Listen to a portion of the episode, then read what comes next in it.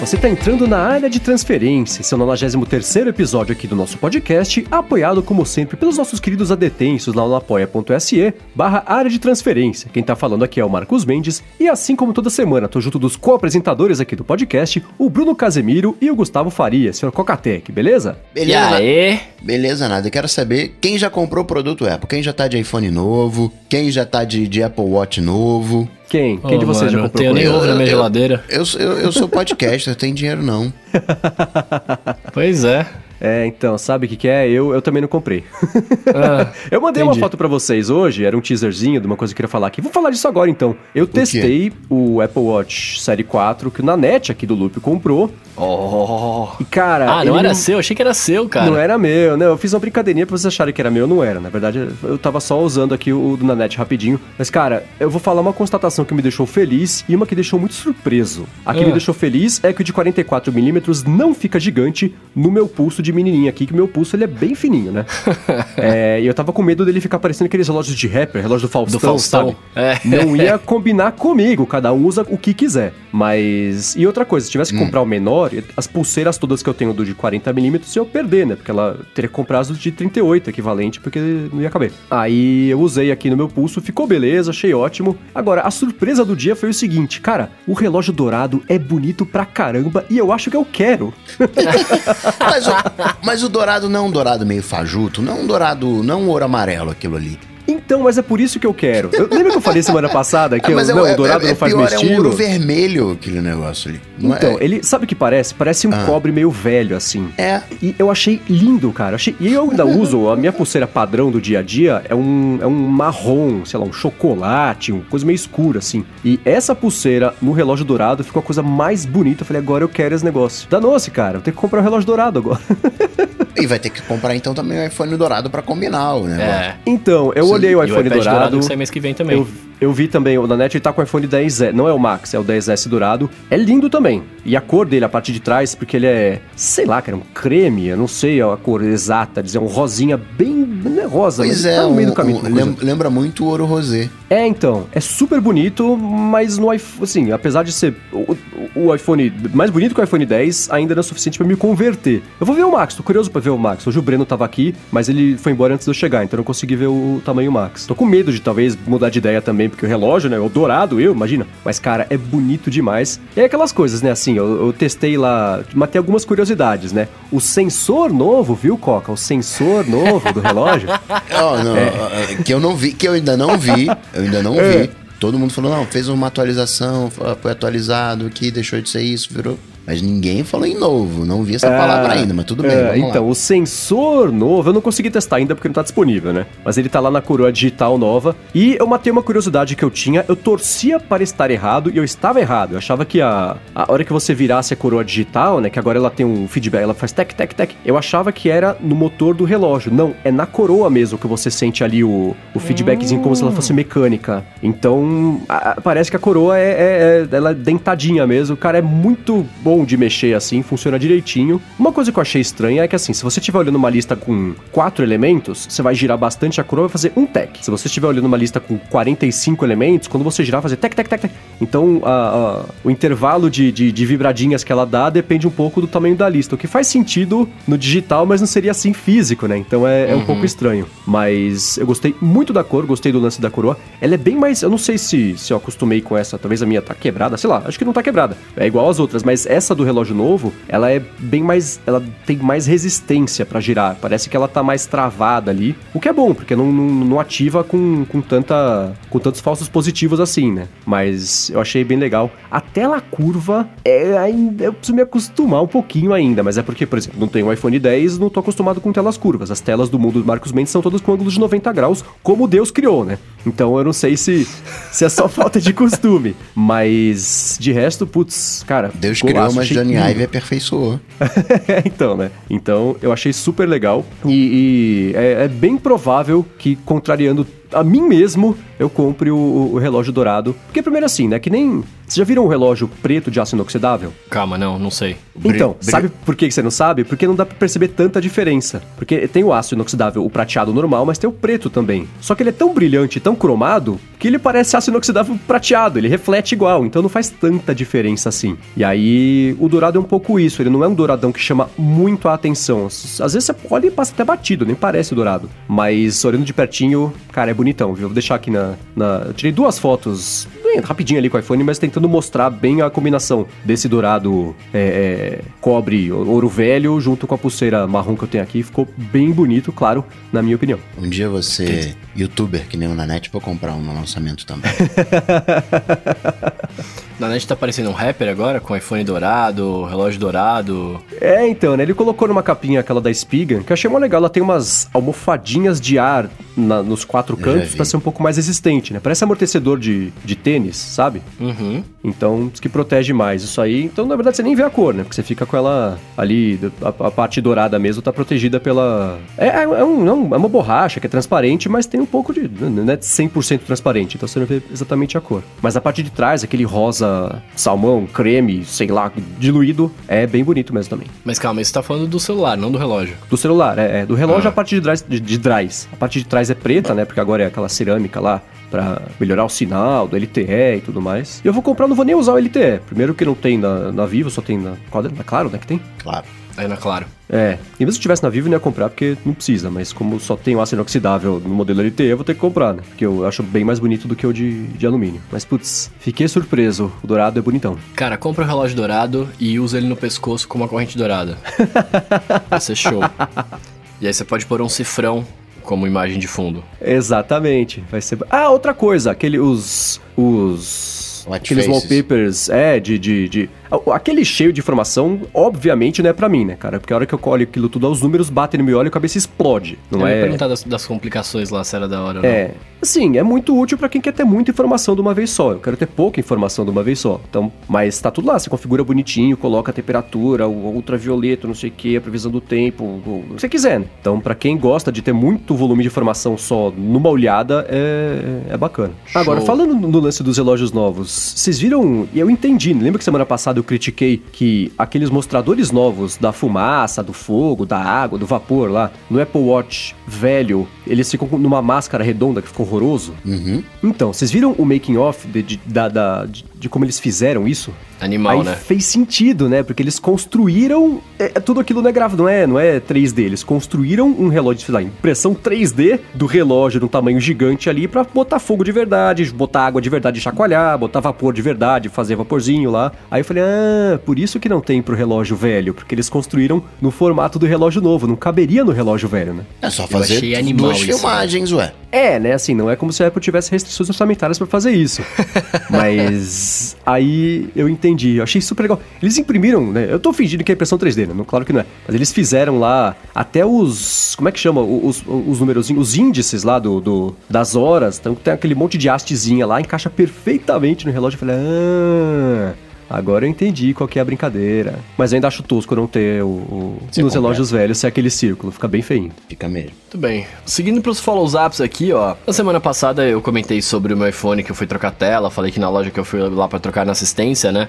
É, os caras abriam o iPhone na minha frente, pá, né? Fazer o procedimento do Genius pra gente ver, que eu achei muito bacana. E o Adalberto Taylor está falando que na iPrime lá em Campinas eles também fazem esse check-up na frente do cliente. É, só que aí eu, aí eu comentei que, que eles não acabaram não tirando meu negócio de localização e tudo mais e falaram que lá eles deslogam de tudo.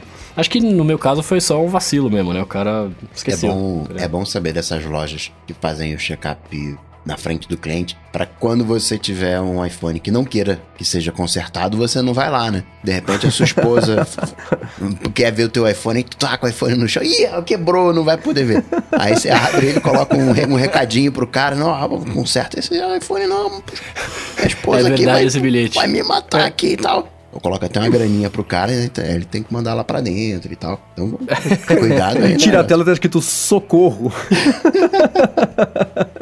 Agora, ó, a gente tava falando de relógio aqui, né? O, o, o Coca falou na semana passada, brincou ali, não sei que você use, né? Um relógio e uma pulseira em cada pulso, hahaha. o Thiago Bernardo, que inclusive fez pra gente o, o desenho super bacana lá do, do prêmio Bola de Cristal ADT, ele mandou o seguinte, que ele sentiu certo bullying aí do Sr. Coca-Tech no último ADT sobre relógios. Ele falou que tem um Android e um iPhone e anda com os dois diariamente, e ele usa um Apple Watch num braço e uma Mi Band 3 no outro braço, tá bom? Vou colocar aqui, hashtag maluco do tracking. Pois é, comparando, né? Não, pera, vamos ver aqui Quantos passos que eu dei aqui, quem tá fazendo a contagem mais apurada. Mas acho que um dia vai chegar...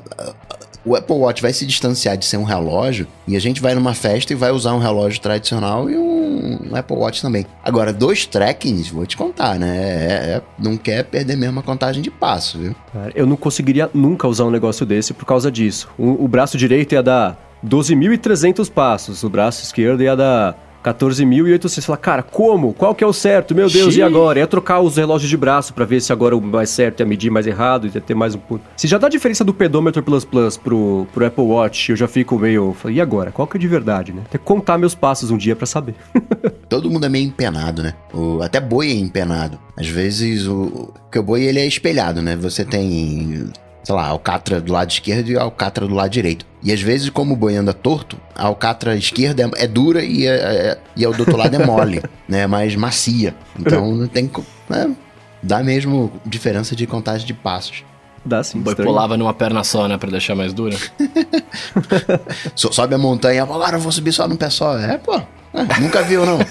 Fala sério. E o Igor Coutro registra aqui que o bacana do Watch e o cardiograma é que ele lê os dados do saúde. Então, ele que tem um Garmin, vai coletando os dados, uma, os batimentos, até melhor que o, o Apple Watch, cruza esses dados né, de sono, atividade, entre outros, e como o relógio salva no saúde, né, o Watch e o cardiograma leem do saúde, fica bacana. E ele ainda diz que o modelo 935 lê batimentos o tempo todo, sem parar, bateria durando o mínimo de 7 dias. Mas o relógio é específico para quem faz as atividades nada muito avançado em aplicativos né, como o Apple Watch. É, isso que você falou agora é, é, exatamente isso, né? Às vezes, assim, a pessoa vai fazer um exercício, coisa assim, é uma coisa mais específica. É um, um device fazendo uma coisa, não tem toda a variedade de aplicativos e tudo mais, mas para rastrear exercício talvez seja até melhor porque a bateria dura mais, né? Então, para um propósito bem específico, é, é, é, pode ser uma boa ideia. Então, para quem não conhece, tá aqui na descrição do episódio, o Garmin 935, para quem quiser dar uma olhada. Show! Eu diria até, para dar uma olhada, Garmin é top de linha, não tem nem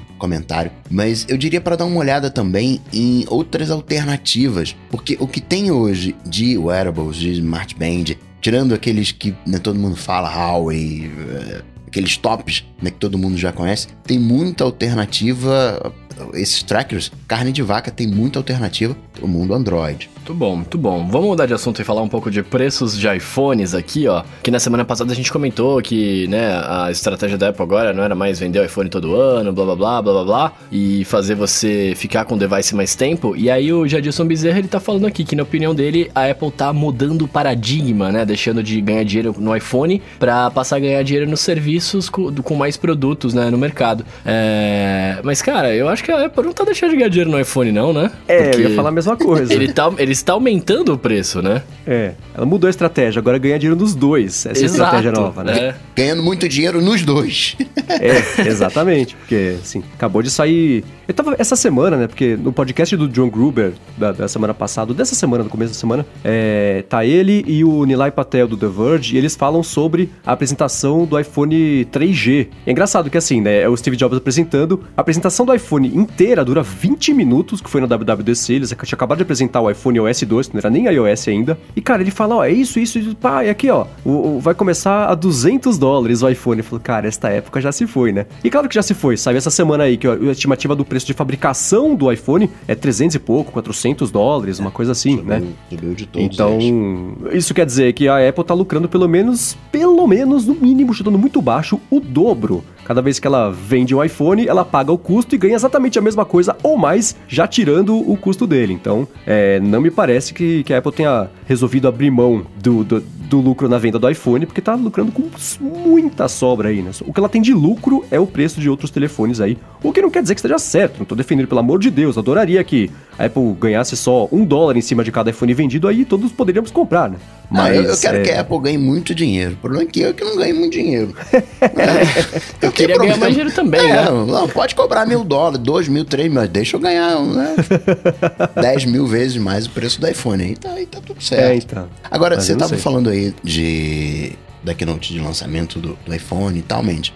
Eu, final de semana, tava gravando a tela do, do iPad. Tem um amigo, ele gosta de tecnologia, Bruno. E Hum. aí eu mandei pra esse meu amigo a tela que eu gravei do iPad, porque agora no iPad tem a data, né? Você tem a hora, já tinha, né, no, no iPhone, tinha a hora também no iPad. E quando você entra em modo de gravar a tela, aparece 9 e 41, que foi a hora que o iPhone foi apresentado. Né, Que eles calcularam e tal. Não, mais ou menos a apresentação vai ser 9h41. Apareceu uma imagem estática do iPhone com o horário de 9h41 e aquilo virou icônico. Eles eternizaram dessa maneira. E aí no iPad tem a data. E que data que vão colocar? Aí apareceu lá 9 de janeiro. Eu mandei o print pra esse meu amigo, ele que gosta de tecnologia. Aí ele falou: Cara, que legal, bacana, mas por que dia 9 de janeiro? Seu amigo, né, cara? Seu amigo aí, ele, ele precisa aprender umas coisas aí sobre a vida. Pois é. Eu não vou falar nada. É, pois é, meu amigo também não falou nada.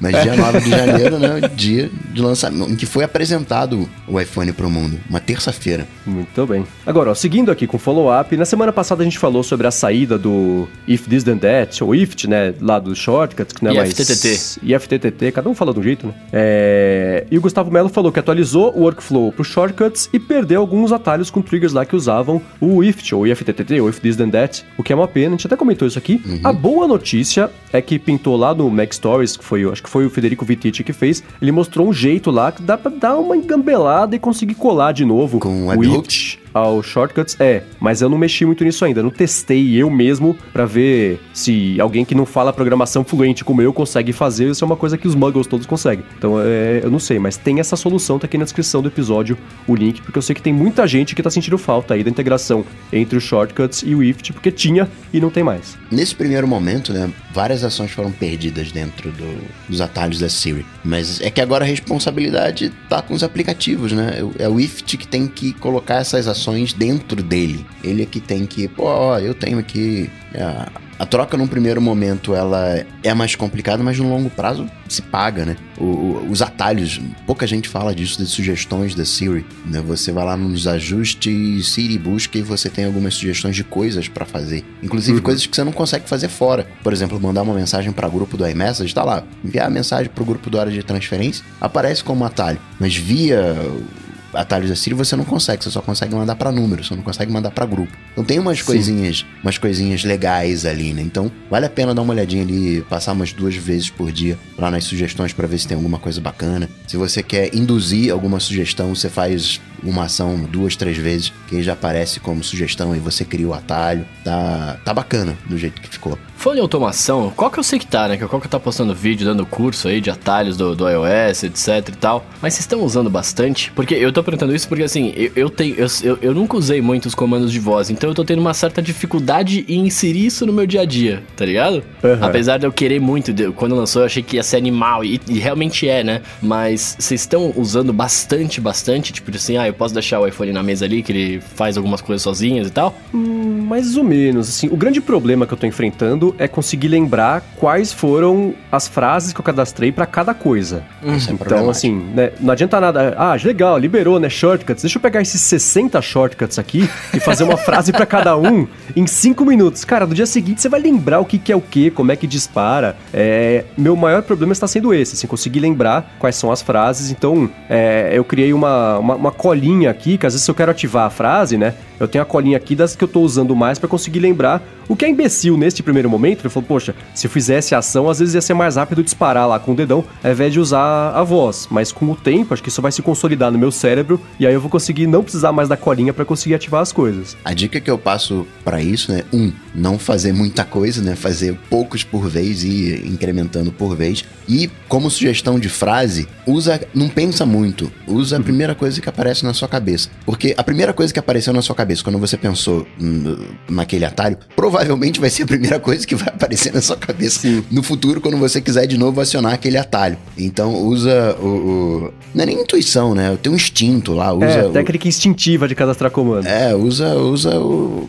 por exemplo, eu, pra, eu tô brincando com o, o Liga a Luz para ligar a lanterna. Ah, E porque eu me- fico me imaginando assim, não, eu tô lá num ambiente escuro. Por que, que eu vou falar? Não, liga a luz. Não, liga a luz. Não tem, ah, não, liga a lanterna, a lanterna. Não, não vou falar isso. Liga a luz. É, é, tem que ser algo que esteja gravado ali na, na, na alma da pessoa, né? Que quando ela estiver em desespero, vai- ela vai, vai lembrar, né?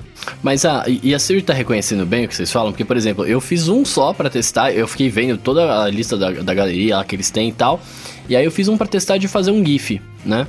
Só que quando eu fui criar o comando do, do shortcut, eu falei fazer um GIF. E ele entendeu. Depois ela não conseguia entender o fazer um GIF. Ela mudava pra fazer um bife. tá ligado? Eu juro por Deus, eu juro por Deus.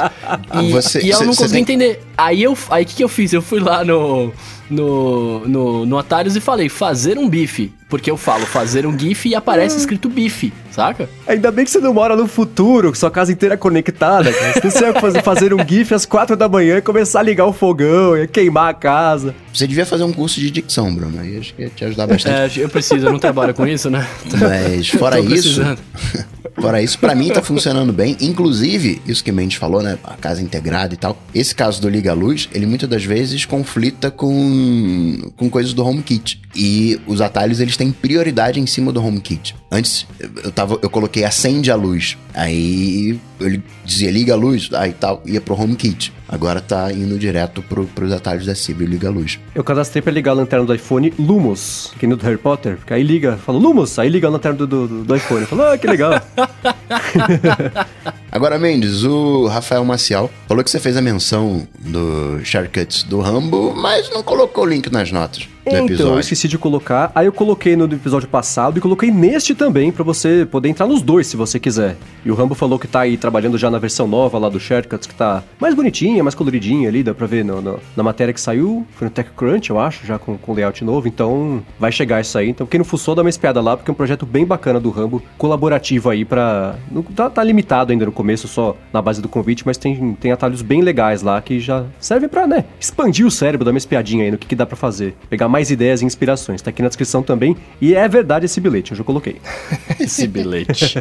Beleza. Pra gente fechar aqui, ó, sobre os títulos do episódio, inclusive muito bom, obrigado pela escolha aí, rapaziada. Ah, é, Bruno gostou, né, semana eu passada. gostei, não vou. É, o Iloco ele tá falando aqui que né, poder ver as opções de títulos fez ele criar um outro game. Que agora ele tenta adivinhar quem foi que deu cada sugestão, né? E ele comentou que nesse episódio ele acertou quase todas. e eu acho engraçado isso porque eu vejo quando você manda as sugestões e, eu não lembro quem falou o quê, tá ligado?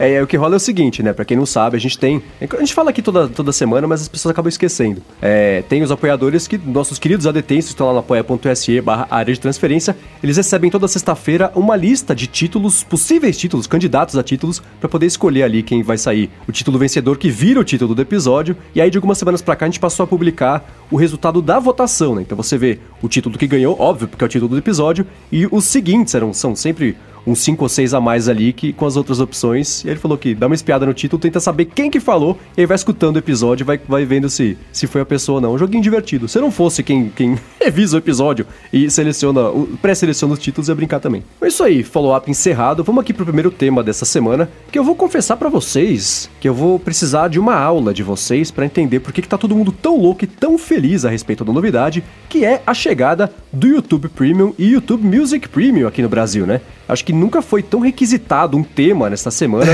como esse aí. Todo mundo quer saber, vocês vão falar disso, vocês vão falar disso. E aí, a gente vai falar disso? Pois é, não, fica- vamos mudar de assunto. É, então vamos pro próximo tema, que é o seguinte.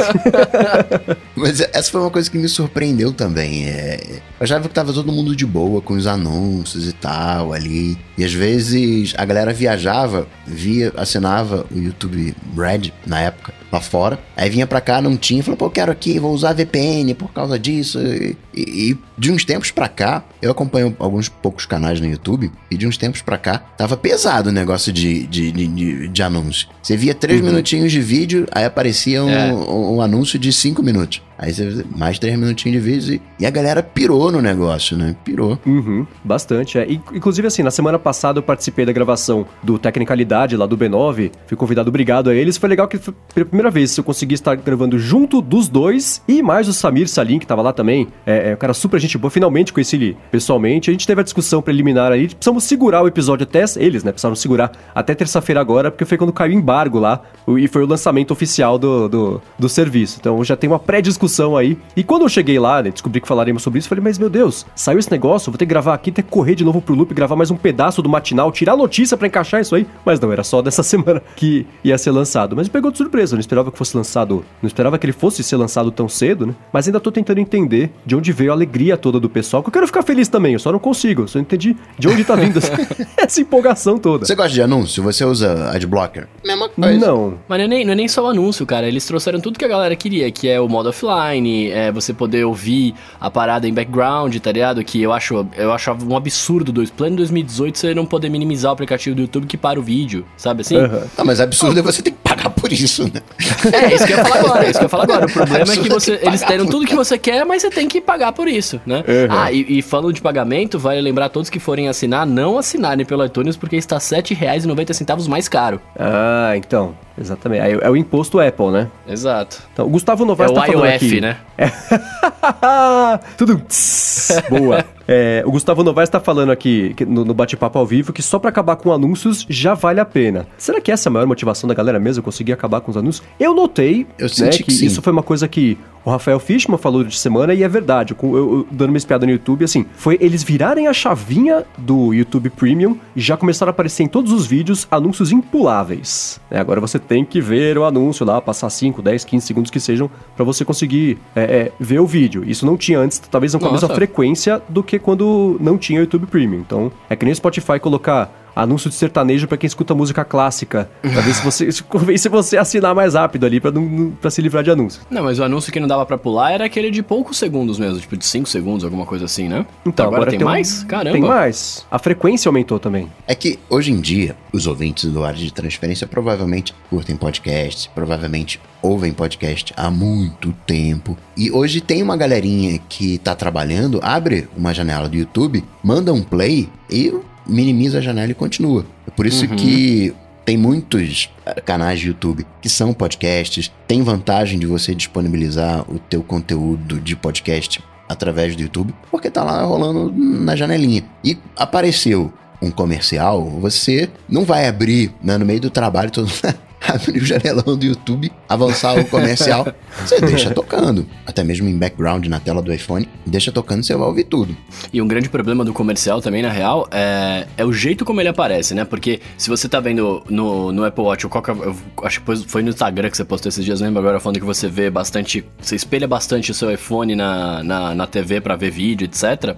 Eu faço isso também. E aí eu tô vendo alguma coisa, no meio do vídeo tem uma propaganda, não é que assim, tipo, você tá vendo vídeo, aí entra a propaganda e volta. Não, ele corta o o vídeo, começa a carregar a propaganda, aí ele entra a propaganda, aí você manda pular, ele para a propaganda, começa a carregar o vídeo de novo, uhum. né? Tipo assim, não é só o tempo de, de você ver a propaganda ali, tipo, tem, tem um, um delay ali. Sim. E aí você ter essa coisa assim é muito, é muito bom, né, cara? É, então, né? É engraçado que assim, né? Apesar de trabalhar aqui no Loop, né? Que é um canal do YouTube, o meu hábito de consumir vídeos acho que é bem menor do que a média da população humana. Tem, eu passo alguns dias sem assistir a um vídeo do YouTube, porque meu consumo de mídias vem, vem de podcast, vem do RSS, né? Então, é porque, por exemplo, eu nunca baixei o aplicativo do YouTube no iPhone. Nunca fez sentido para mim. Eu quero ir no YouTube, eu entro no YouTube e eu assisto alguma coisa pelo site. Para mim faz mais sentido do que ter o app lá ocupando espaço ou, ou só não precisa, né? E aí, é, é, isso também já é uma coisa que as pessoas geralmente têm o aplicativo do YouTube, né? E tinha o lance de você não conseguir é, executar em segundo plano com a tela desligada, né? Que agora tem no serviço pago. Como pra mim a experiência do YouTube sempre foi no Safari, fazia meio sentido você não conseguir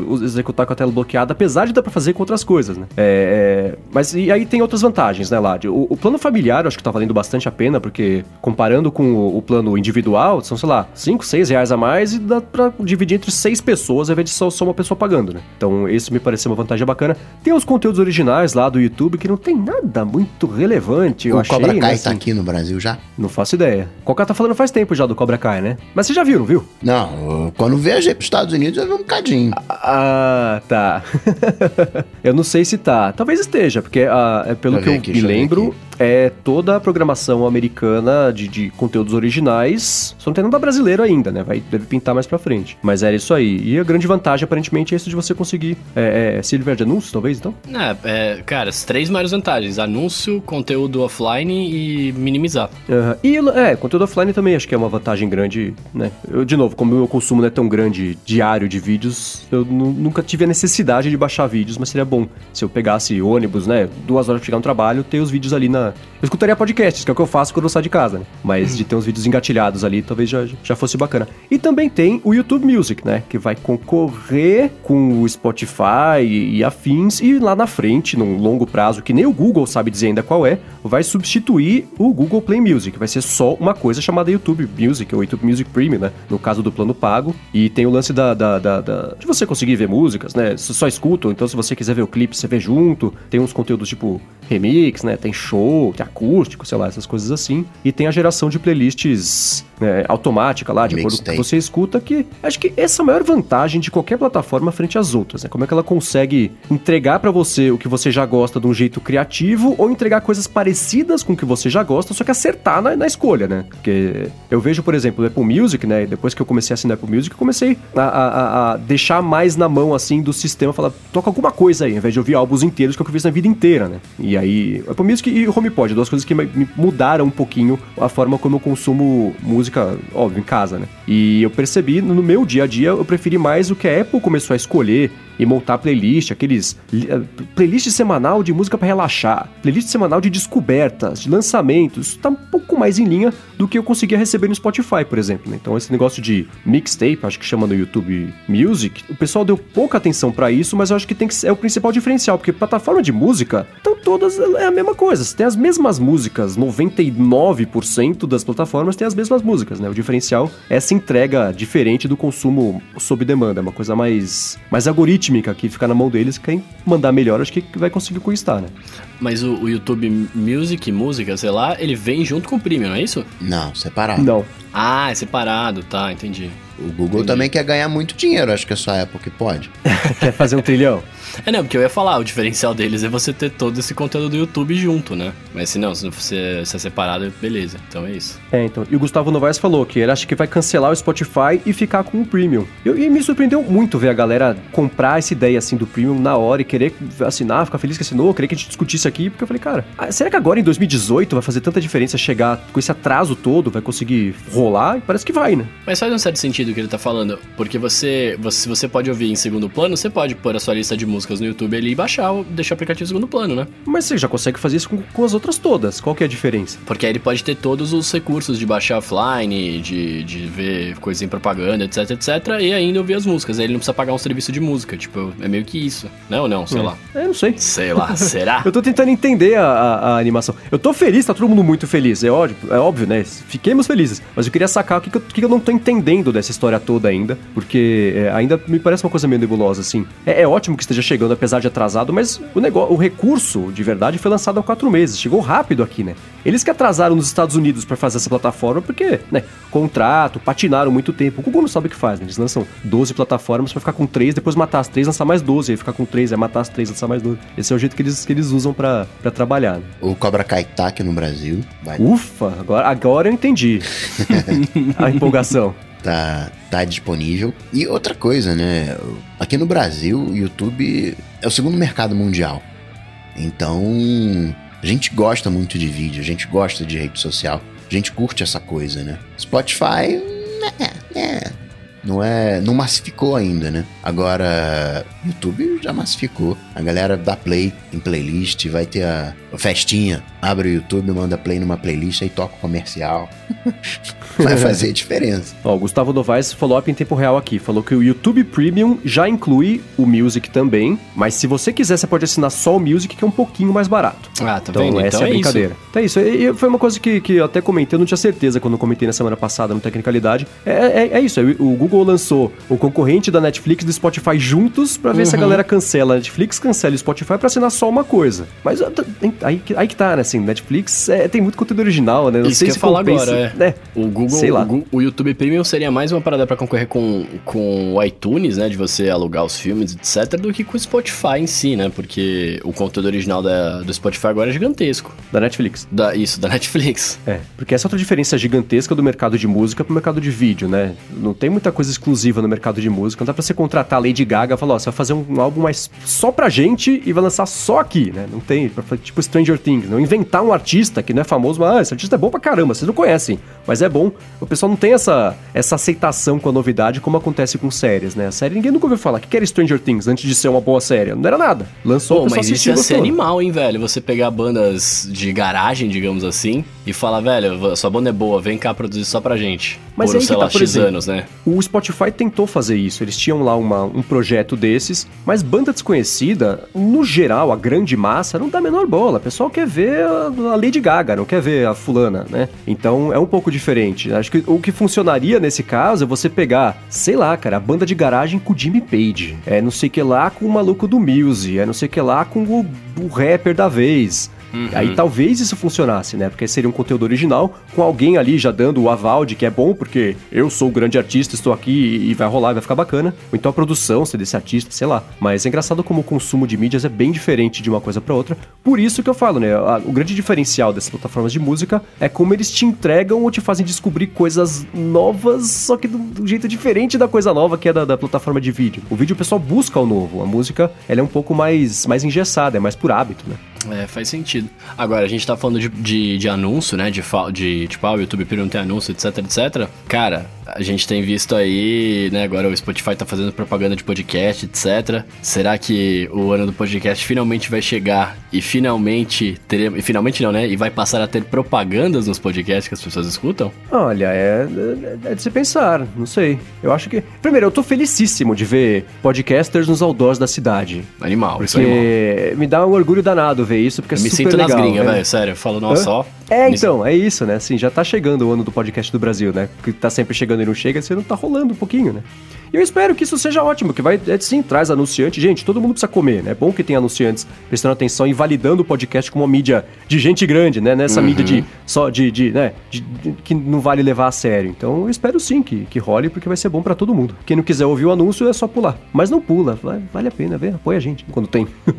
Agora, ó, pra encerrar esse assunto aqui, o Thiago Bruno quer saber se a gente acha que a, a- vai, o YouTube Premium vai conseguir bater com o Netflix na hora que colocar mais, colo- mais coisa no catálogo ou não é por aí? Eu acho que o YouTube tem mais bala pra colocar mais coisa no catálogo, né? Assim, tipo, se fala assim, ah, a gente não tem orçamento pra investir em coisa nova, né? Porque assim, é, eu tava conversando com uns amigos meus que são né, diretores de cinema aqui no Brasil e coisas do tipo, e eles estavam falando que pra você fazer um, um conteúdo pro Netflix, né, brasileiro, por exemplo, não é que o Netflix vai lá, investe em você e fala, ah, a gente vai fazer aqui e tal, não. Você já tem que produzir num certo padrão de qualidade deles, eles colocam o selo, né? N- não em tudo, mas em algumas coisas, né? É, o YouTube poderia, mano, com a grana, o Google, né, na verdade, com a grana que tem, falar, mano, vem aqui vamos produzir coisas cabulosas. E aí, se isso acontecesse, eu imagino que sim, eles conseguiriam bater fácil, fácil, fácil.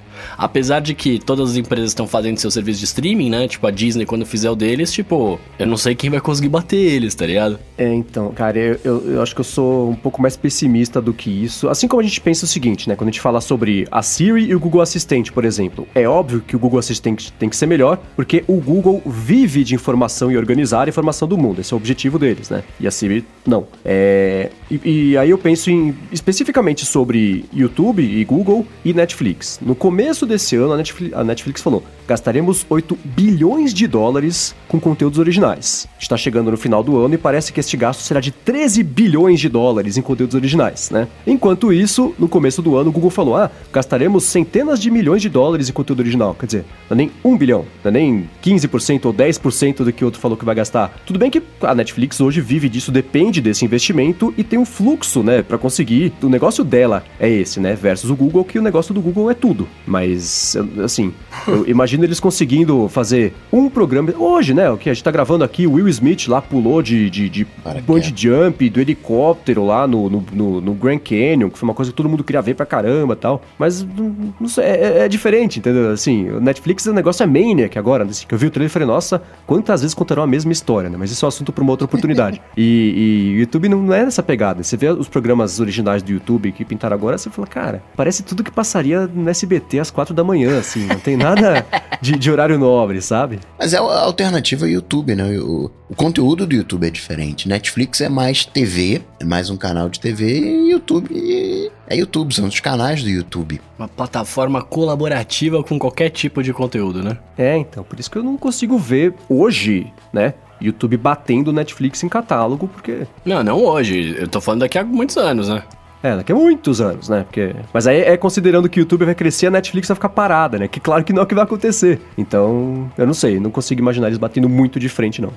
Mas é que eu, eu, sempre tenho essa dúvida quando eu falo de Netflix, porque não, eu não, não estou duvidando dos conteúdos originais da Netflix, até porque eu assisto quase todos são muito bons. Mas, hora que chegar o momento que a maior parte das plataformas, de, do, das empresas resolverem fazer a sua plataforma de streaming, eles ficam meio sem opção. Por isso que eles estão investindo em conteúdo original, né? Uhum. É, mas aí, por exemplo, será que vai ter tanto conteúdo original bom? Eu não sei. Eu não sei, eu não sei pensar nisso. Eu não sei nem exemplificar o que eu tô querendo com esse pensamento. Mas eu fico pensando, será que eles não, não vai chegar uma hora que vai falar assim, mano, pra nós já deu, a gente não consegue produzir mais coisas da hora, sei lá. Mas acho que boas histórias sempre vão existir. Se tem gente boa criando histórias novas, você tem talentos novos é, é, é gravando e fazendo as coisas. Olha o Jordan Peele, por exemplo, que tá aí faz tempo, né? Mas fez o Corra no, no, ano passado, ou nesse ano, sei lá. Filmaço, ninguém. O cara. Ninguém, ninguém entendeu de onde ele veio, né? Conseguiu fazer uma coisa super talentosa. Tô falando de um filme, né? Um exemplo só. Mas eu acho que, assim, no mundo audiovisual, o que não faltam são talentos desconhecidos prontos para receber a oportunidade de fazer. Então é bacana que todo mundo tenha a plataforma de vídeo e invente. A banca da esquina, se quiser fazer uma, eu vou achar ótimo, né? Mas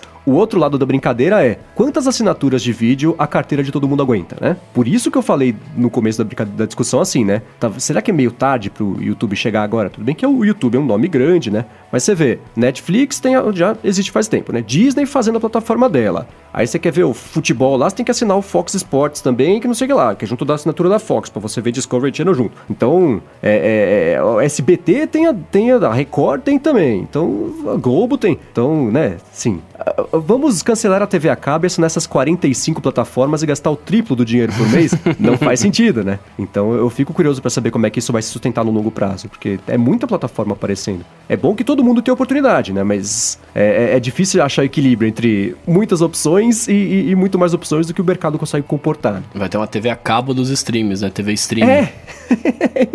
O que vai acontecer? Pacotes. Você assina o HBO Go, o Fox Now, o SBT agora, o Globo já, e aí você gasta a mesma coisa da TV a cabo, né?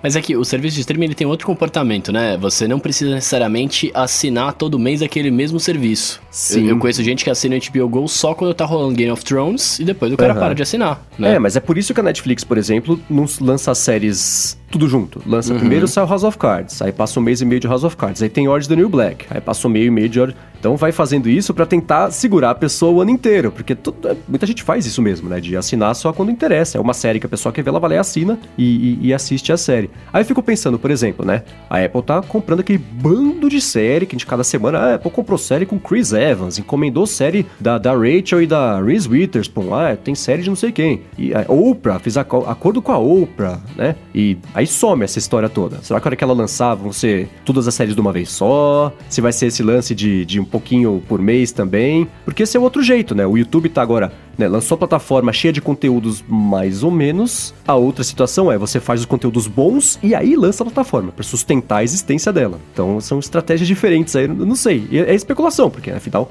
não lançou ainda a Apple TV, que eu acho que vai chamar Apple Watch, não pode ser, já tem o relógio, né? Então... e Apple TV já tem também, né? então, danou-se, né? Enfim. Agora, falamos de serviço de streaming e tal. Acho que uma, uma boa coisa para se falar agora é sobre mobilidade, né? Afinal de contas, é. chega, chega um momento que temos que nos locomover depois de assistir televisão. Que link péssimo, mas tudo bem. É... Cara, vocês estavam falando essa semana no cast de vocês tal sobre a Yellow, né? Que, uhum. que, tá, que começou a rolar a treta com eles de não conseguir mais disponibilizar bike em vários lugares. Um amigo meu sofreu com isso. Uhum. Porque a gente, foi, a gente fomos uma despedida de solteiro e ele falou assim: Eu vou de Yellow. Aí eu falei, mano.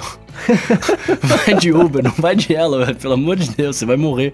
Aí ele, não, vou de Yellow, vou de Yellow. Moral da história, ele veio a pé, porque ele tentou acessar as Yellows que estavam perto da casa dele, e ele foi é. andando, andando, andando pra caramba. Sempre que ele chegava numa, não conseguia entrar, não conseguia entrar, não conseguia entrar. E ele chegou até a casa do meu amigo, a Como pé. assim porque... não conseguia entrar? Ele não conseguia habilitar a bike lá. Ele tentava habilitar a bike e não, não rolava. É. Aí depois ele descobriu que, pelo menos o que ele falou pra gente, que parece que estavam roubando bikes na região dele. E aí eles começaram a desabilitar em algumas regiões de São Paulo. É, então, que cara, é, é uma pena. Aí é, tem aquela, aquela máxima assim, né? This is why we can't have nice things, né? Por isso que não dá pra gente ter coisas legais. Porque quando a Yellow apareceu, e eu falei. Super, primeiro eu estranhei o lance todo que eu falei aqui de bicicletas jogadas pela cidade como se fosse o Ali. Aí, né, é o benefício versus urbanismo e tudo mais. Comprei a ideia da Yellow, comecei a usar, acho super bacana e eu comecei a achar legal, assim, começou a aparecer muita bicicleta na cidade inteira. O, de novo, né, positivo e negativo depende do, do ponto de vista, o teste de Rorschach da mobilidade, né? E aí é, é, eu comecei a acompanhar no mapa para ver, assim, até onde as pessoas iam com as bicicletas, né? Teve um maluco que foi no aeroporto de Guarulhos com uma bicicleta, imagina ele com aquela mala gigante de 32 quilos nas costas, né? Tem o pessoal que vai, sei lá, cara, é, no Jaguaré agora ainda é, mas Mogi das Cruzes, lá na, na, na represa. Então distribuiu muito. Assim, eu falei, cara, como é que eles vão fazer para controlar essa parada toda? Porque São Paulo é meio grande, né?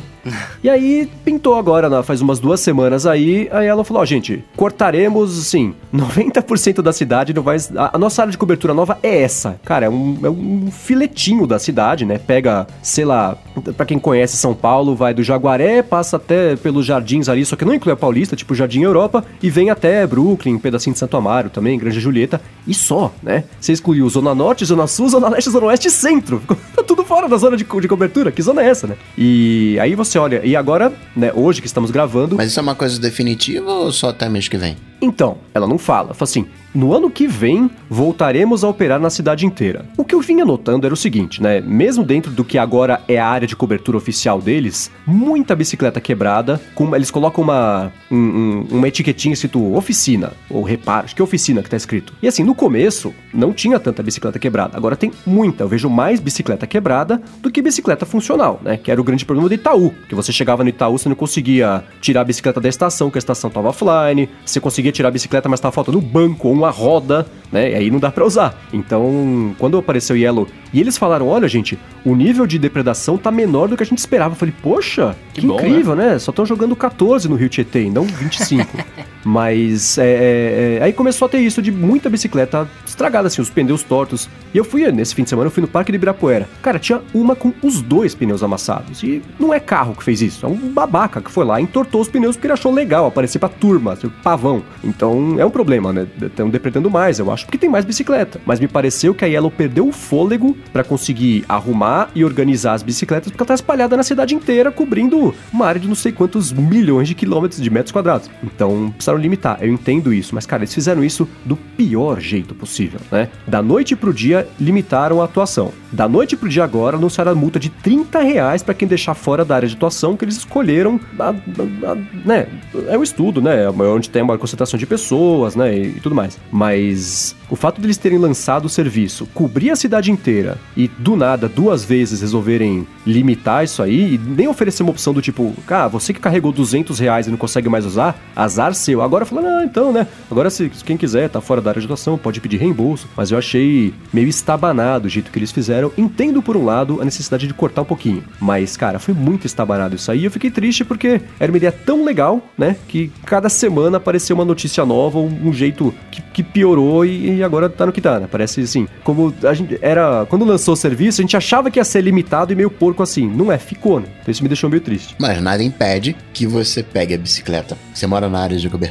Nada impede que você pegue a bike, vá pedalando até fora da área de cobertura, não solta a bicicleta, fica com ela presa, entra lá na casa e tal. Aí depois volta com ela e devolve na sua casa, se for menos do que a multa de 30 30 reais. É, então eu vi muita gente que, que eu tô lendo também, vejo o pessoal falando, muita gente assim, né? Que a pessoa vai querer pegar a bicicleta, não consegue porque tá na garagem do caboclo que pegou a bicicleta, quer usar no dia seguinte para o trabalho, guarda na garagem. Gente, pelo amor de Deus, não seja. Eu sei que ninguém que escutou a letra faz isso, porque as pessoas são educadas que escutam aqui o podcast. Mas, cara, que coisa mais deplorável, né? Muito espírito de porco fazer um negócio desse com, sei lá, 20 mil bicicletas espalhadas pela cidade inteira. E outra, se você pegar a bicicleta e, e, e não, não fechar o cadeado, o cadeado, o cadeado, Fica fica comendo o tempo, né? Vai cobrando um real a cada 15 minutos e a não ser que você, né, vá usar daqui a uma hora no máximo, não compensa você fazer isso, né? Ou você devolve e é te cobrar dos 30 reais. Então é, é, é complicado. E fora da área de atuação, pelo que eu entendi, você não consegue ativar a bicicleta depois. Então você tem que levar nas costas, Não, por isso chegar você- até o Jardim Europa e conseguir ativar. Por isso que você tem que deixar ela rodando, cobrando ainda menos do que os 30 reais ali pra É, então. valer a pena. Pois é, mas eu fiquei chateado só porque uh, a, ideia nasceu tão bem, foi tão bem aceita, tava funcionando e, e agora teve isso aí. Falaram, gente, ano que vem vai voltar a cobrir a cidade inteira. Mas, cara, até ano que vem você já se queimou um pouquinho. Especialmente É, que agora é que Itaú e. Bradesco sentiram a pressão e vão ter que fazer coisas melhores. Estão fazendo coisas. Itaú já trocou lá o prestador de serviço, agora as bicicletas, as duas têm.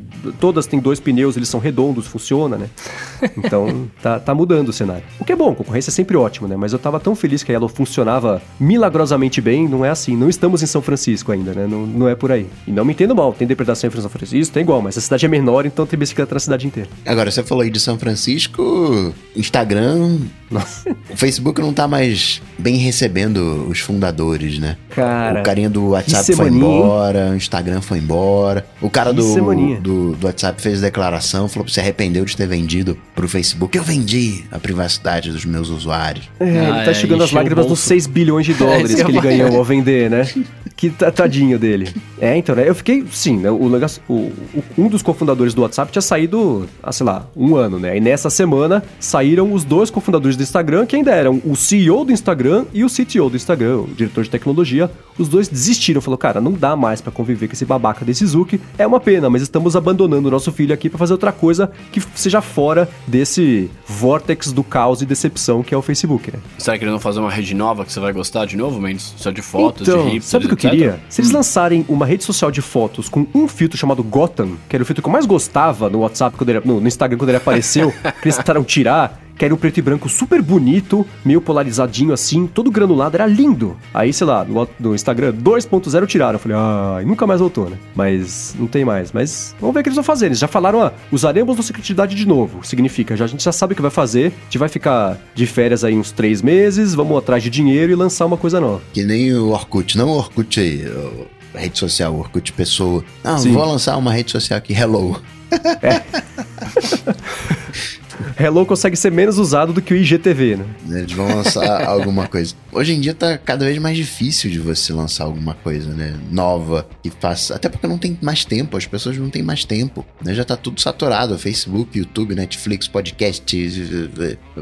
Não tem mais muita opção. É, a última coisa que rolou foi o Snapchat com stories que não soube explorar o próprio produto e o Facebook dizimou a, a, a, a plataforma e fez, enfiou stories em tudo, né? Agora eu fico triste por ainda ser um usuário do Instagram, apesar de usar 10 minutos por dia, ainda sou, né? É... Porque agora não tem mais ninguém pra, segurar a plataforma do jeito que ela era pra ser, agora ela vai ser só um pedacinho do Facebook, cada vez mais colado no Facebook, e isso me preocupa, como alguém que não tem Facebook e só quer ver fotos bonitas, né? Então esse é um problema. Aquele é, 500 pixels, como é que é o nome? É, é 500, 500 PX, 500. né? 500 pixels. O, não tem nenhum, nenhuma área Behance, não tem nenhum portfólio de fotos bacanas? Tem, todos eles são bacanas, mas falta a comunidade, e aí por comunidade eu digo assim, as pessoas de, de quem eu sou próximo e que eu sigo por interesse pela pessoa. Porque foto bonita por foto bonita, eu procuro foto bonita no, no Google Images e vejo um monte, né? É legal ter a conexão emocional e pessoal com quem publicou as fotos. Porque o que eu vejo no Instagram, ele deixou há muito tempo de ser. Antigamente eu curtia as fotos no Instagram. Tem sim alguns fotógrafos que fazem um trabalho legal. Mas hoje eu vou lá no Instagram e é um Facebook. É, esse, a gente teve essa discussão, curioso, né? Porque faz o quê? Uns dois meses a gente falou sobre O IGTV. o Instagram ter deixado de ser Instagram e ser justamente isso, é um braço do Facebook, um cara de Facebook com as brigas do Facebook, né? Mas o Instagram é um lugar bonitinho pra postar fotos de onde eu estou agora. Olha que legal, essa foto bem tirada e bem cuidada pra mostrar um pedacinho do meu dia mais curador. Não, é, é, é foto de qualquer coisa. Mas enfim, cada um usa do jeito que quiser. Mas O que me, me chamou mais atenção nessa demissão dos dois, que agora eu vou começar a, vai começar a lavação de roupa suja, hein? lavagem de roupa suja na, na mídia, né? Que nem o cara do WhatsApp que agora, depois de um ano de ter ido embora, depois de ter vendido, ah, né? Sinto muito por ter vendido, troquei é, a privacidade dos meus usuários por alguns bilhões de dólares, né? Vou conviver com esta, com esta decisão pro resto da vida e tudo mais. Ah, Aí já o cara triste, do Facebook né? falando, ah, que, que, que coisa baixa, falar uma coisa dessa. Eu falei, poxa, pro Facebook falar que o negócio é baixo, quer dizer que foi baixo mesmo. e. Mas assim, lendo as matérias sobre o que levou à demissão dos dois, me parece que o único objetivo e o único jeito que o Mark Zuckerberg consegue atuar dentro da empresa, das coisas que ele compra, é impedir ao máximo que a coisa continue funcionando como os criadores querem, porque eles desistem e ele consegue consolidar o poder dele maior nas, nas plataformas compradas também, né? Porque pelo que eu vi, ele no, no, em maio desse ano, ele mudou a estrutura interna do Facebook para que o CEO e o CTO desse... Não foi uma mudança gigantesca, foi só uma carinha que ele mudou, né? Ah, ele colocou alguém para fazer interface entre ele e os criadores do, do, do, Instagram. O CEO do Instagram não conseguia falar com o CEO do Facebook. Precisava passar por alguém. Isso, cara, é um absurdo. Só serve pra encher o saco do cara. O cara fala, não, não, não dá, muito pelo embora. contrário, porque era um cara, braço direito do Zuck, parceirão do Zuck, fechado com o Zuck. Então é como se o Zuck tivesse colocado um clone dele. Ó, se tiver algum uhum. problema, fala com esse carinha daqui, que ele é como se fosse ele, vai resolver tudo pra gente. Não, me parece que é o, é o cão de guarda. É, é o Pauli, tô vendo agora o, o, o Família Soprano, é o Pauli ele colocou ali. É o cara que só fala, tá, que filtra. Não, fala comigo, não precisa falar com ele. Fala o que você quer. Você quer isso? Tá, vou ver o que eu posso fazer por você. Aí fala, não, o cara não queria nada, tipo, lá. E fica uma coisa assim, sabe? Só me preocupa agora, né? Eu, eu comentei isso no Matinal essa semana. A saída dos dois quer dizer que sobrou quase ninguém, ou nem tem ninguém com voz o suficiente, com, com, com cacife o suficiente. E, e com isso eu digo assim, né? O criador do Instagram em teoria, tinha uma voz ativa sobre o que ele quer para a plataforma dele. Os subordinados, o criador do Instagram, é tudo subordinado, né? Agora só sobrando os subordinados. Quem vai controlar absolutamente o destino do Instagram é o Facebook, né? Então, por isso que eu comentei que eles vão estragar mais rápido agora, porque não, não sobrou ninguém com, com o espírito de criação Me diz um serviço que o Facebook tem estragado. Ué, me dizem que eles não tenham estragado. to, Aí, to, de... Todos eles aumentaram o número de usuários. Será que Mas... o Instagram teria o mesmo número de usuários que tem hoje se não tivesse sido comprado pelo Facebook? Mas eu, como usuário, eu não tenho o menor interesse no número de usuários do Instagram. Isso então, é um então- número para eles, então, é então, então, Mas aí olha que engraçado. Mas aí, é. então vamos lá. Sua opinião como usuário é ótima como usuário. Mas vamos colocar isso de lado e vamos falar como empresa. Hoje a empresa precisa de grana e isso é medido em função do número de usuários. Eu, não, eu vejo. É, essa é uma métrica de sucesso para investidor. Pessoal, o pessoal fica em cima do Twitter por quê? É, mas tem os usuários aí. Esmirradinhos esse número de usuários, hein? Mas é, é isso é, é, papo de investidor. Não, não tem nada a ver com o que eu penso. Eu, como entusiasta de tecnologia, quando você tem a empresa fazendo de tudo para enganar o seu cérebro, te manter mais na plataforma lá, perdendo o seu tempo e te deixando bravo, mas com que você não consegue fugir da plataforma, cara, isso é um vício em crack, não é uma boa plataforma, né? É diferente. então, eu acho que, assim, você justificar o sucesso da plataforma com o número de usuários, não. Eu acho feio. Não é. Não quer dizer que é um sucesso, né? São, são métricas diferentes. Dá pra entortar qualquer métrica para ser índice de sucesso, né? Ah, eu tinha um usuário, agora eu tenho dois. Cresceu 100% do trimestre tá vendo só? Não, não é por aí. Isso é uma visão legal, bacana, num mundo paradisíaco, perfeito, utópico. O mundo real, eu preciso de usuários, eu preciso pagar as contas. Eu tenho pressão de acionista, eu tenho pressão de tudo quanto é lado, e eu tenho que crescer a minha plataforma. Se o, eu, eu posso fazer alguma coisa onde eu vou ter que. Um usuário vai ficar tristinho comigo, mas em função desse um usuário que ficou tristinho comigo, eu vou conseguir alcançar 10, o mercado vai fazer o quê? Talvez os criadores, eles sim. Ah, não, vou ser fiel aqui com o meu usuário, bacana. Mas chega uma hora em que cai essa, é, essa utopia e a galera atende as necessidades de mercado. Não, eu, sou eu sou o usuário que, que tô, eu tô. Não é que eu não tô feliz e não tô triste, tá ligado? Tipo, eu entendo que existe o Facebook querendo me enganar, querendo que eu fique lá, blá blá. Mas tá tudo bem, porque, tipo, eu gosto de como a plataforma está, eu gosto de ver que eles estão fazendo, por mais que esteja se aproximando de Facebook, etc., que eles estão fazendo coisa nova, colocando recurso novo, e, sei lá, são tá, pra mim tá bom. É única, hoje o Instagram é a única rede social que eu entro por espontânea vontade. Fala, ah, deixa eu entrar no Instagram aqui porque eu quero ver as coisas, tá ligado? As outras eu, eu acabo me forçando um pouco a entrar, porque eu sei que tem pessoas que usam e, tipo, beleza, vamos, vamos ver de qual é, né? Vamos usar, vamos interagir e tal. Mas pra mim tá bom, assim, sabe? Tipo, eu não tenho essa. Eu, eu tava ouvindo, por isso que eu tô quieto bastante, porque eu tava ouvindo você, né, fazer, fazer o descarrego aí e, e, e falar, mano, deixa eu ver se. Quer a gente goste ou não, o sucesso não é que número de usuários represente tudo, não é essa métrica. Mas o número de usuários representa a popularização da coisa. E se popularizou, ah, mas tem lá, é popular, mas é um lixo, ah, ah, enfim. Isso é um, um, um tanto quanto elitismo, talvez até na verdade. Mas quando você consegue expandir, quando você consegue popularizar, quando você consegue fazer com que uma coisa seja usada por todo mundo, vamos combinar aqui, o Twitter é mega complicado. Peraí, o que é o RT? Peraí, eu tenho que dar um reply. O Twitter ele não é nem um pouco amigável para você usar. Mas vamos começar daí. O Twitter é eu cara respondo geek. errado direto lá. É, tu, tu tem que.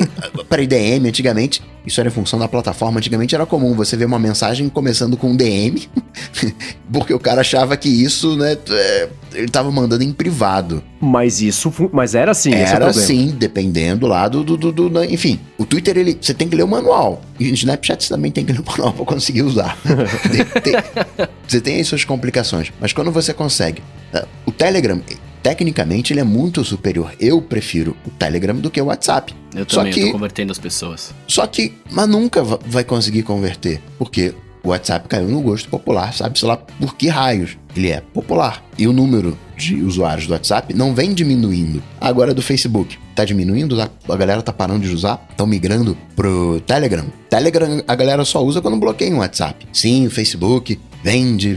Concordo, mega com tudo. Mas eu, ele tem as iniciativas que ele tentou e as iniciativas fracassaram, ok, entendo isso. Mas eu não vi uma plataforma que o Facebook tenha comprado, WhatsApp, Instagram, e ela tenha falhado miseravelmente. É, mas é, então, aí de novo, aí volta ao que, que é a métrica de sucesso. Olhar só pro número de usuários, que assim, o modelo de negócio de qualquer coisa do Facebook, e isso também é outra coisa que eu li essa semana, que enquanto a liderança do Facebook olhava o Instagram como um produto, a liderança do Instagram olhava o Instagram como uma plataforma social. Então, tudo, todas as atuações dos aplicativos todos, aí entra Facebook Messenger, entra o próprio Facebook, entra o Instagram, entra o WhatsApp, assim. Vamos ver até onde a gente consegue ganhar dinheiro em cima dos usuários e vamos ver até onde a gente consegue pesar a ponto deles quase desistirem, mas não desistirem. Então, o equilíbrio é até onde eles conseguem ganhar dinheiro em cima de você te incomodando, mas não ultrapassando o limite de que você desiste da plataforma. E o benefício que eles te entregam é o quê? É a foto de gatinho. E, né? Então, a, o, a, métrica de sucesso, usar, só você usar é, número de, de, de, de, usuários ativos, é que nem falar que ah, as pessoas usam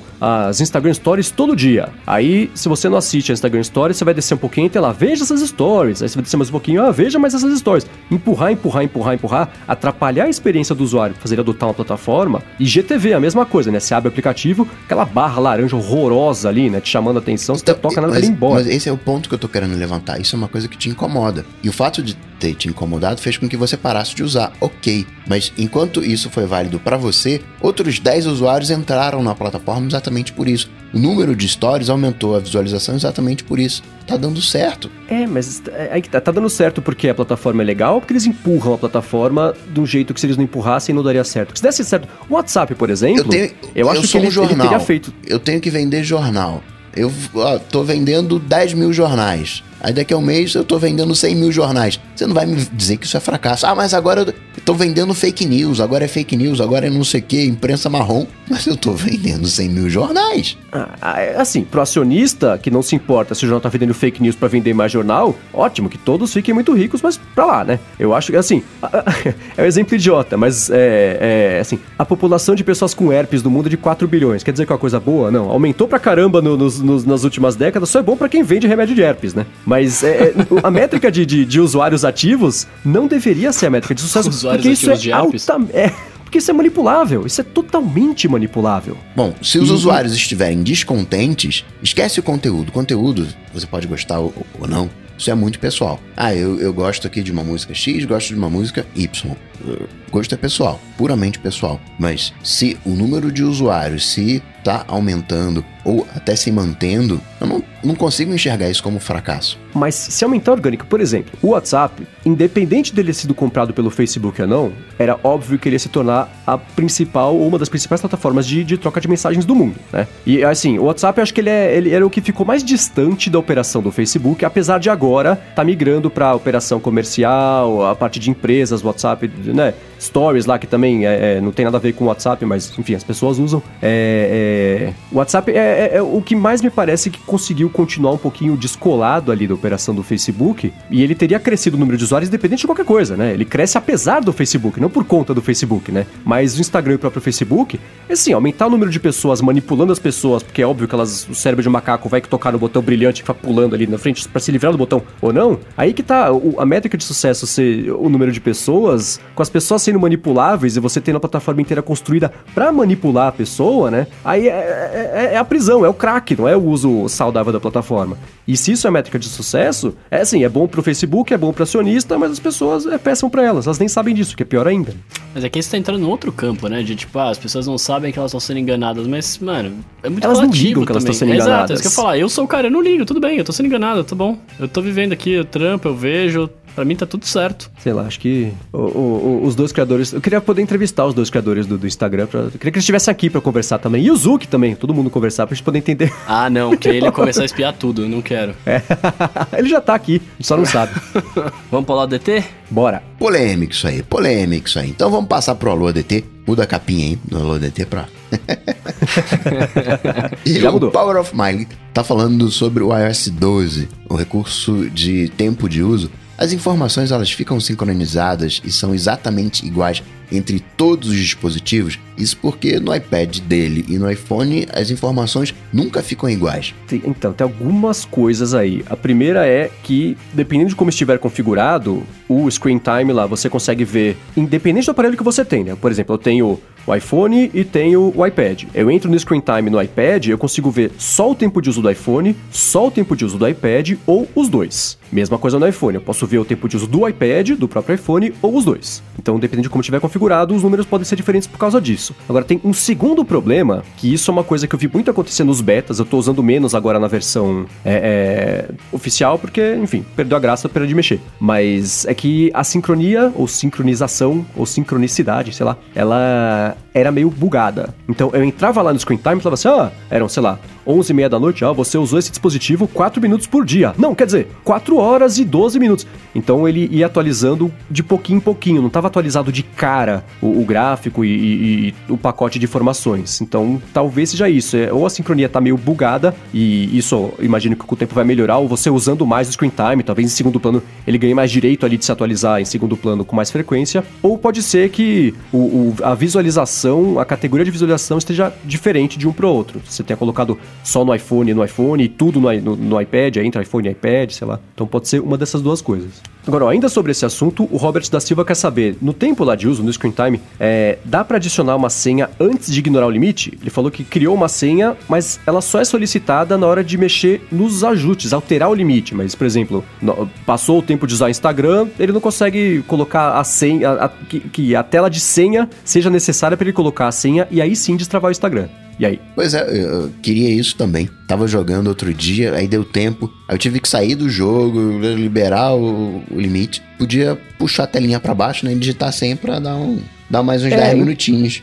O que eu vi que o que acontece é o seguinte, né? Quando você coloca a senha no tempo de uso, ela vira uma senha para tudo, ou seja, para os ajustes do tempo de uso e para voltar a usar o aplicativo. Só que depois que você liga a senha, você tem que entrar em aplicativo por aplicativo lá no tempo de uso e ativar o pedido da senha, não é uma coisa automática. Então pode ser isso. Se você for no ajuste lá, é, tempo, é, tempo de aplicativo, sei lá, tempo de uso entrar no Instagram, por exemplo, vai ter uma chavinha lá para você ligar e daquele ponto em diante você vai ter que colocar a senha também para destravar o Instagram caso tenha passado ali o tempo de uso. O que faz sentido, né? Porque se você faça você aumentar o seu tempo de uso, aí o, o, o a restrição não ia servir muito, né? É, porque tem situa cada situação, por exemplo, eu instalei, eu coloquei o tempo de uso só para ser um, um, um, uma fase a mais, uma camada a mais antes de eu, de eu, ter que usar de novo. Mas se, por exemplo, eu compartilhasse, é, imagina que eu sou um pai, tenho um filho e compartilho o iPad com ele, né? Ele vai, pode jogar PUBG meia hora por dia Passou dessa meia hora, aí eu, eu colocaria a senha pra ele não saber e não poder jogar, porque aí sim ele, o que ele ia fazer? Ele só ia estar lá, tá, beleza, foi mais 15 minutos, beleza, ignorar por hoje, ele ia continuar jogando. Então acho que pra um pro iPhone, por exemplo, faz sentido, dependendo do seu grau de, de, de autocontrole, não colocar a senha. Então você coloca a senha que você não sabe qual é, né? Porque aí você vai precisar entrar o dia e não vai saber, né? Mas pra um, um iPad compartilhado, por exemplo, faz sentido. Enfim, cada um cria o filho do jeito que quiser, mas é só um, um exemplo aqui que eu dei. Não pode pôr a senha no Password, né? É.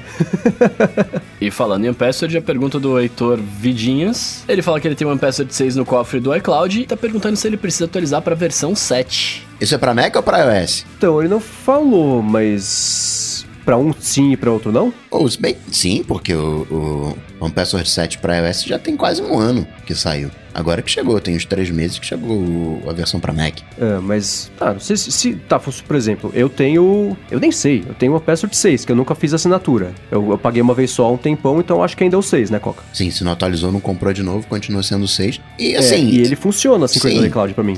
continua, continua funcionando. Quando né, tiver alguma incompatibilidade aí, tiver alguma algum formato novo de cofre para iOS e atualizar para iOS, aí vai quebrar a compatibilidade talvez. Mas hoje tem incompatibilidade. Beleza. E o Elia de Ferreira, vocês acham que o Apple Glasses poderá vir com uma testa dentuça e as baterias nas hastes? Ele estava escutando o Stack Trace podcast do Rambo e ficou pensando num eyeglasses com Note para fazer reconhecimento dos familiares, né, com Face ID. Ó, você tá diferente do seu pai, você tá diferente da sua mãe. Aí quem tá aí é sua filha, né? Isso é interessante pra acessibilidade, né, cara? É, então eu fiquei pensando, eu não sei até onde é, é, seria legalmente permitido você colocar um sistema de reconhecimento facial no relógio para as outras pessoas para sair pelo mundo fazendo, né? As pessoas iam apanhar mais na rua, mais do que até quando foi com, com o Google Glass, né? É, mas eu pensei, se tivesse um negócio desse, não precisa ter a testa dentuça, dá pra, dá pra fazer na, na haste ali, né? Na parte que fica em cima do nariz, colocaria ali o, o Face ID para conseguir reconhecer as pessoas que estão exatamente na sua frente, né? Mas eu fiquei pensando como é que seria um, um- seriam esses os Apple Glasses. Bateria na haste? Eu, eu não sei, teria que ser uma coisa muito meio fininha. Eu não sei até onde também seria bom a Apple fazer um estilo só, ou, você- ou a lente ser da Apple e a armação ser de, da- do que você quisesse, como é com o Apple Watch mais ou menos, né? Eles fazem o corpo dele, a pulseira você compra de terceiro, se você quiser, tem várias opções, né? Porque eu olho hoje para os óculos do Snapchat, por exemplo, agora que eles lançaram um pouquinho diferentes o- os óculos, né? Com os modelos mais parecidos com óculos de designer e não de hipster que mora em Los Angeles, que era o, é o grande público do Snapchat, eu acho, né? Que você vê a primeira geração, ela é bem, bem modernosa demais, assim, para pegar como um produto de moda, mas um produto geek disfarçado de, de acessório vestível. Então eu, não, consigo imaginar como é que seriam esses óculos aí. Acho que a bateria também, não sei, ficaria na armação também. Mas aí se fosse só a lente vendida, não sei. É, é meio confuso. Mas sei. é que aí eles não poderiam vender só lente, né? Eles teriam que vender toda a parte da frente, provavelmente. Você trocaria só o que você encosta na orelha. Né? Sim, é. As abas, sei lá como é que chama isso. A nada. Ah, Vai ser um vidro especial, vai ter um, um aplicativo que você regula o, o- foco, regula lá o que tem que fazer na lente e pronto. Nossa, será que é a cura pra, pra miopia e a, e a coisa afim? Você vai re- sempre regular o seu grau, você nunca mais vai precisar trocar de óculos? É, vai ser um negócio sinistro, pô. Ia ser animal isso aí. Mas agora, ô, ô Mendes, você falou de, de legalidade, né? Não sei quanto seria legal você colocar isso. Mas, cara, é, é a mesma coisa do recurso do. Que eu, eu tuitei essa semana falando que o recurso mais legal do S12 era o, o negócio de você ouvir, né? As pessoas. Ah, ouvir as pessoas, ó lá. você ouvir, ouvir. Colocar o iPhone pra, pro microfone do iPhone captar e passar no seu fone de ouvido, né? Sim. É, é- é quase a mesma coisa, tá ligado? Quando você para pra pensar, porque você pode, você pode, se você quiser usar pro mal, você pode colocar o iPhone no canto da sala e ficar fingindo que você não tá ouvindo e tá ouvindo a conversa das pessoas, né? No- Na sala do lado, enfim. É, é mais um recurso interessante pra acessibilidade pra quem é deficiente visual, por exemplo, né? Tipo, a pessoa tá vindo de longe, ela não vai tá vendo, né? Obviamente, mas ela sabe quem tá chegando, por exemplo, né? Isso, seria- isso é muito interessante. E é um- uma, uma coisa que, pô, ajudaria pra caramba, né, velho? Sim, é, de- aí entra na parte do, do que o Coca tava falando, assim, tem, tem o uso utópico e vindo do coração da honestidade e bondade humana, e o uso escroto, que geralmente é a maioria, né? É. Então, esse recurso do, do que você transforma os AirPods em, e usa o microfone do iPhone pra ouvir melhor o que tá no ambiente, cara, esse recurso é sensacional. Eu achei animal. Mas é cara. óbvio que ele será usado pro mal. O nego vai deixar na gaveta, na sala Pra do lado, isso, pra poder ouvir o que pra tá fazer isso é falando. melhor conversar via o WhatsApp na mesa. Cada um fica digitando ali do, do lado e pronto. Não, eu acho, por exemplo, né, se eu tivesse alguma condição, eu não sei o jeito politicamente correto de falar, eu espero não ofender ninguém. Se tivesse uma condição ou problema auditivo, eu, é, você coloca os AirPods ali, deixa o iPhone em cima da mesa como microfone, eu consigo escutar o que outra pessoa na, na minha frente falando, melhor do que mandar o áudio pelo WhatsApp, né? Na- então, eu acho que isso, eu, eu gosto desse recurso. A ideia dele é excelente. Claro que vão usar pro mal. A diferença pro Face ID é que ele é um coletor de informação biométrica, né? Você vai é um coletor de informação do rosto da pessoa para reconhecer o rosto da pessoa. E aí eu acho que é um passo além que em teoria precisaria ter permissão. Por isso que, por exemplo, você tem que cadastrar o seu Face ID no iPhone ao invés de falar, me reconhece aí sozinho, sei lá, né? Não, E- então, mas- mas- No iPhone é pra você, né? Pra todo mundo. Então, mas por exemplo, podia ser um recurso que você cadastra as pessoas que ele vai reconhecer, e aí ele vai reconhecer, por exemplo, seu pai, sua mãe, que, que estão cadastrados no seu Face ID, né? Não necessariamente vai Sim, reconhecer sim. qualquer pessoa. Aí acho que fica um pouco menos invasivo, né? Sim, aí sim, porque por- o reconhecimento de objetos, cara, cara, isso seria sensacional. Você us- usar na rua e conseguir, né? Navegar pela rua, descrever o que tá na sua frente ali, fala, usa os AirPods, o, o óculos reconhece e joga pros AirPods o que você tá vendo. Que a visão computacional é, é isso, basicamente, né? Então, é, é, o, o potencial que um Face ID teria num- em, em óculos para complementar os nossos olhos de macacos que não tem zoom, que não tem, né? Não consegue puxar informação direto da internet, é ótimo. O Carlo De Luca falou que tem um óculos que faz isso. Você cadastra as pessoas e esse óculos reconhece as pessoas, só que custa 20 mil reais. Tá barato, hein? Quase o preço de um MacBook então. aqui no Brasil. É, mas é isso, né? Assim, os, os aparelhos auditivos. Tudo bem que os AirPods, o método ouvir aí, espião, não vai substituir um aparelho auditivo profissional e, e feito, né, pra resolver isso. Mas ele já, já dá- ele democratiza um pouco mais. Apesar do iPhone ser caro, o AirPods ser caro, eu sei, mas é mais barato do que alguns desses aparelhos, assim como tem os óculos aí de 20 mil reais, que, que, que né, vai que existe no futuro essa solução um pouco mais em conta. Pode ser um pouco mais em conta, mas bom, é um pouco mais em conta. Eu só não sei agora onde iria a bateria do, do, É, dos óculos da bateria, Apple. né? Vai ficar atrás da, da orelha, vai ser um, um- do tamanho de uma bateria 9 volts, vai ficar atrás da orelha. É, né, que eu fico pensando, cara, imagina se explode, que horror. Mas, cara, Ai, os não. AirPods têm bateria, Exato, né? é. Ele vai estourar na orelha, mesma coisa. Ah, mas o- o- quando estourar a bateria dos AirPods é um estalinho, né? Mas- É, né? Espero não ter que descobrir estalinho ou não. Agora o Anderson Barbosa quer saber se o Apple Watch Series 4 vai ter o mesmo problema de banda LTE do 10S e 10S Max. É pior ainda, porque o Series 4, Brasil, você tem três bandas oficialmente. Você tem, o pessoal fala muito da banda 28 e da banda 7, você tem que procurar lá no site da Apple se tem banda 28 e banda 7. E em alguns lugares, algumas operadoras usam 1800 e pouquinho. Eles fizeram um refarm. E no modelo americano você não tem nem a banda 7 nem a banda 28. No modelo europeu você tem a banda 7, mas você não tem a banda 28, que é de 700 MHz. Você tem a banda 7 que é de 2600. Então, resumo da ópera, pra ele comprar e funcionar aqui. Um, tem que ser da Claro. não, porque não é global e tem que ser um modelo europeu. Ah, então tá. Agora, ó, o Lucas quer saber se trocar a bateria do iPhone 7, que tá com aquela. né, tá, tá com a saúde boa, tá em 90%, ele quer saber se agora que tá com desconto, né? Vale a pena trocar pra quem quer manter aí o device por mais dois anos ou com 90% dá pra segurar aí por dois anos? Segura mais dois meses, aí você troca. Mais dois meses. É, verdade, né? Porque ainda será dezembro. Falei, cara, por que, que sacana o Coca? Quer fazer o cara pagar mais caro troco de nada? Não. Mas não, né? É. Se eu fiz Explica as contas lógica, certas, então. né? Peraí, vamos ver aqui. Não, espera dois meses. Não, espera dois meses e meio. Dois meses e meio.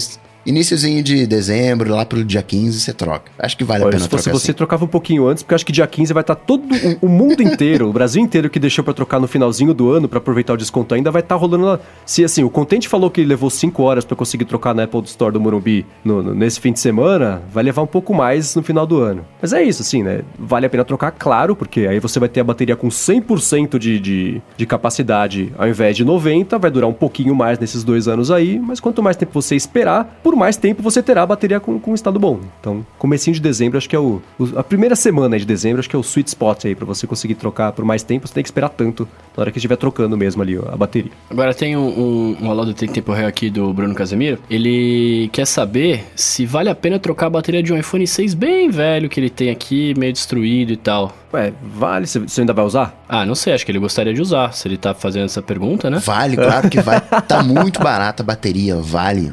Tem que trocar. vai vender lá na frente, né? Mesmo que seja para colecionar, vai guardar, guarda com a bateria nova, troca, aproveita, tá baratinho. Boa, vou passar para ele essa resposta aí.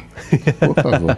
Agora, ó, o Vini Canto mandou aqui pra gente com a hashtag AloDT, e falou o seguinte: com essa nova política de mercado aí da Apple e o claro desinteresse da Apple por países como o Brasil, é possível que no futuro não tenhamos mais programas como o COC, inclusive ele falou, que fala sobre tecnologia, que seja focado num público específico que esteja diminuindo cada vez mais, porque a Apple não tá dando mais atenção pro Brasil? E aí ele continua, ele fala o seguinte: claramente, né, tem todo um mercado de notícias que foi criado porque e se desenvolveu, inclusive, ao longo dos anos com o surgimento do iPhone, mas essa distância aí dos produtos da Apple com a realidade brasileira pode se tornar um problema é, é, e gerar desinteresse pelo público e por isso o Coca-Tech, por exemplo, vai deixar de existir? Vai parar de ter Coca-Tech porque o iPhone é caro, Coca? Então, segundo, segundo o Mendes, o que faz né, as coisas serem um sucesso, não é o número de ouvintes, não é o número de downloads. É, o negócio tem que ser ali, né? Tem que agradar o usuário. Então, enquanto tiver. Eu prefiro ter 10 ouvintes super engajados do que um milhão que não ligam para mim ou que usam de forma errada. Mas continua.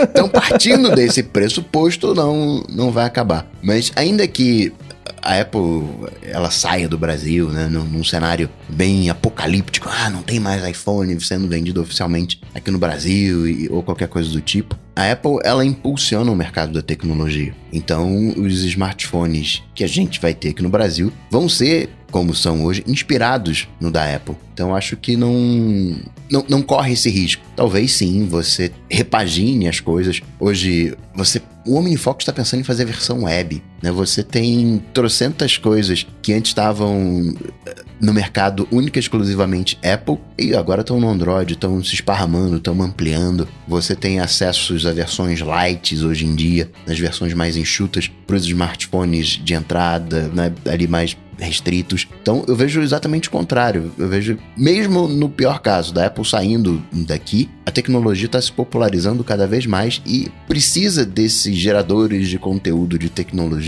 para ajudar a propagar. Porque parece fácil tecnologia, mas não é fácil. Se fosse fácil, tava todo mundo agora usando atalhos da Siri e a gente tá aí capengando. Muito bem, para fechar aqui, o Jonatas Costa quer saber se existe algum dongle que permita o espelhamento da tela do iPad e que gere também o próprio Wi-Fi e que ele seja portável como o Chromecast. Então ele quer um 3 em 1. Ele quer um, um donglezinho que você consiga espetar para espelhar a tela do iPad, que ele também seja um roteador, né? E seja portátil, pequenininho, para levar como se fosse um Chromecast. Eu quero também.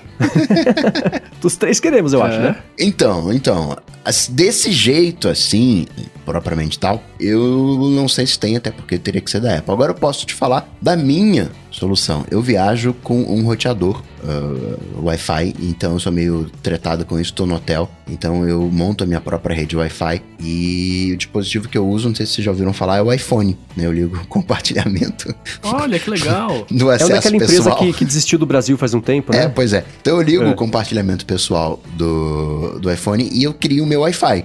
Né? Se eu estou trocando dados localmente, né, entre o iPad, entre o Mac, fica tudo local, não, não gasta minha franquia. Esse é um ponto. Como eu viajo, sei lá, 90% das vezes levando meu Mac, que tem uma HDMI, né, e às vezes tem ali né, alguma coisa uh, de receptor de, de TV a cabo, eu espelho o meu Mac na TV, ou às vezes até levo, tenho um adaptadorzinho para usar monitor, né, o DVI. Então jogo a tela do, do Mac no, na TV e como eu uso o reflector, eu consigo espelhar a tela do iPad no Mac. E se o Mac está conectado na TV, conseguiria fazer. Não é nem um pouco portátil, mas são aquelas vantagens de você ter toda a tua plataforma integrada, né? Você pode trocar de uma maneira razoavelmente facilitada uh, as telas, né? Trocar informação de uma maneira facilitada. Sim, é, mas esse o, o, o roteador barra Samsung Dex barra Chromecast pro iPad, acho que ainda não tem. Mas tá aí uma boa ideia. Adoraria que tivesse. Então desse no Kickstarter, por exemplo, quem sabe, né?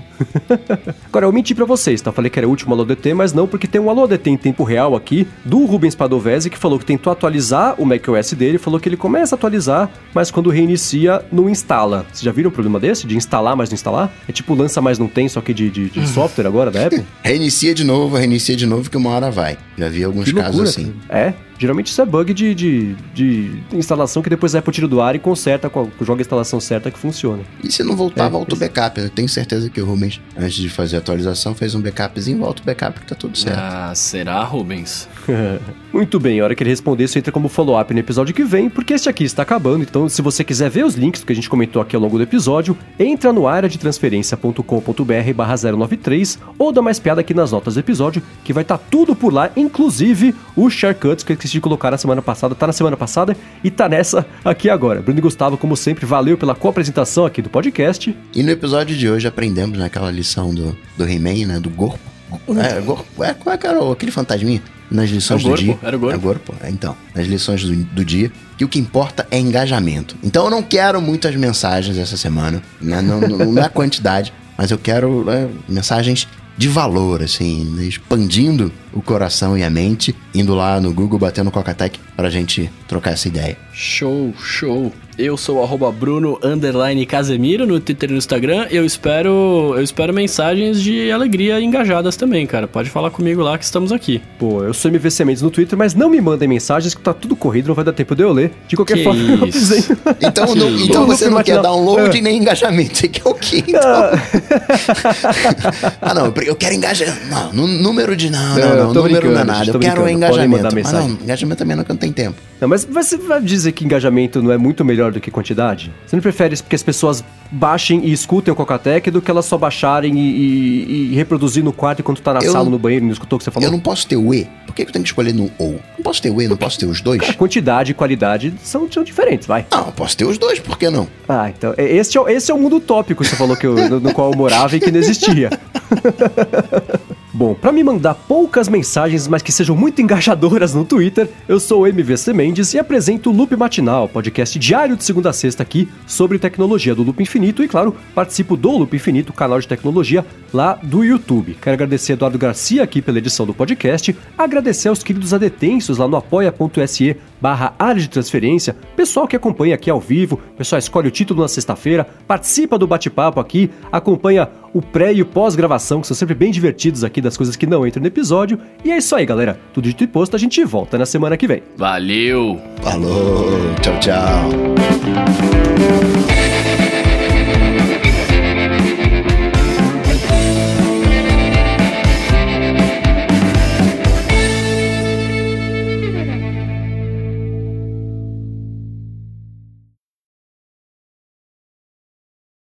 Vocês não usam o, o, o Mac, né? Pra, Pra pra quê? uso Eu tô algumas usando. coisas. Eu tô usando agora. Vocês tomaram algum susto com modo escuro? Então, cara, meu Mac não, não roda o Mojave.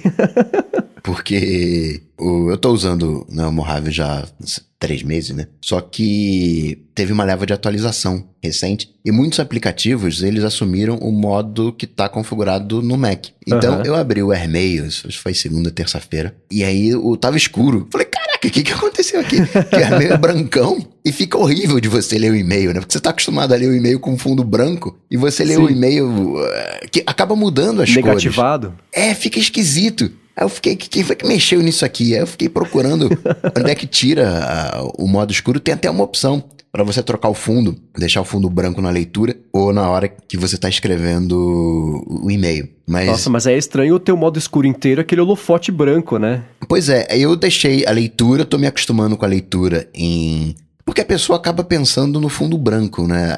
O conjunto de cores e tal, acaba pensando no fundo branco. E tá no fundo preto fica meio esquisito. E, mas ok, tô me acostumando na leitura. Agora, pra escrita eu não consegui. Pra escrita eu deixei o fundão branco mesmo. Porque já tava meio assim, né? Já tava meio, meio, meio misto, né? A planilha aqui do, do Google Sheets não tá escura, né? Tá o fundo brancão aqui, luminosão. Aham. Mas vários aplicativos eu entrei e estavam escuros. Eu falei, "Mas, né?"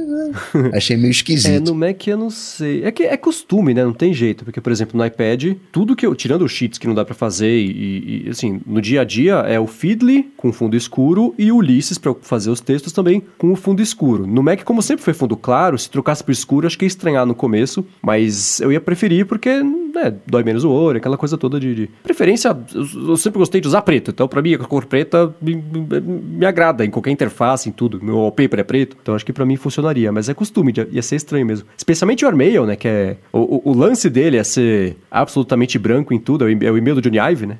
Então é estranho. Justo ele também tá com a interface preta. É, e eu vejo que muita gente foi pro, pra interface escura, mas não ajustou as cores. O OmniFocus fez isso legal. Ele tem umas coisas brancas, tem umas coisas que ficaram é, roxas, então ficou agradável de você ler, porque Sim. tem umas coisinhas que a galera fez uma Ulisses, também Ulisses não tem muito erro, né? Preto e branco ali, né? Tem um tons de preto, na verdade. Sim, mas mais ou menos, porque tem aquelas sintaxes visuais lá, né? O link que, que muda a cor, fica laranja, fica verde, é, fica azul. O, o, verde eu não gostei. É, o, de, é. o bloco eu achei meio briga um pouquinho com o fundo escuro. É, não, não é assim tão, tão, tão, tão. A Apple tá querendo vender, não. Fundo escuro é mó legal, gente. Mas uhum. os aplicativos ali não estão sabendo escolher as cores. É, meio, meio começo ainda, né? Quer dizer, mas é, é meio começo ainda, porque no, no iOS era mais. No, o aplicativo podia disponibilizar modo escuro se ele quisesse, né? Porque é, é, não tem ainda um modo nativo. Só o Rambo sabe quando quer que vai lançar, mas ele não quer falar para ninguém.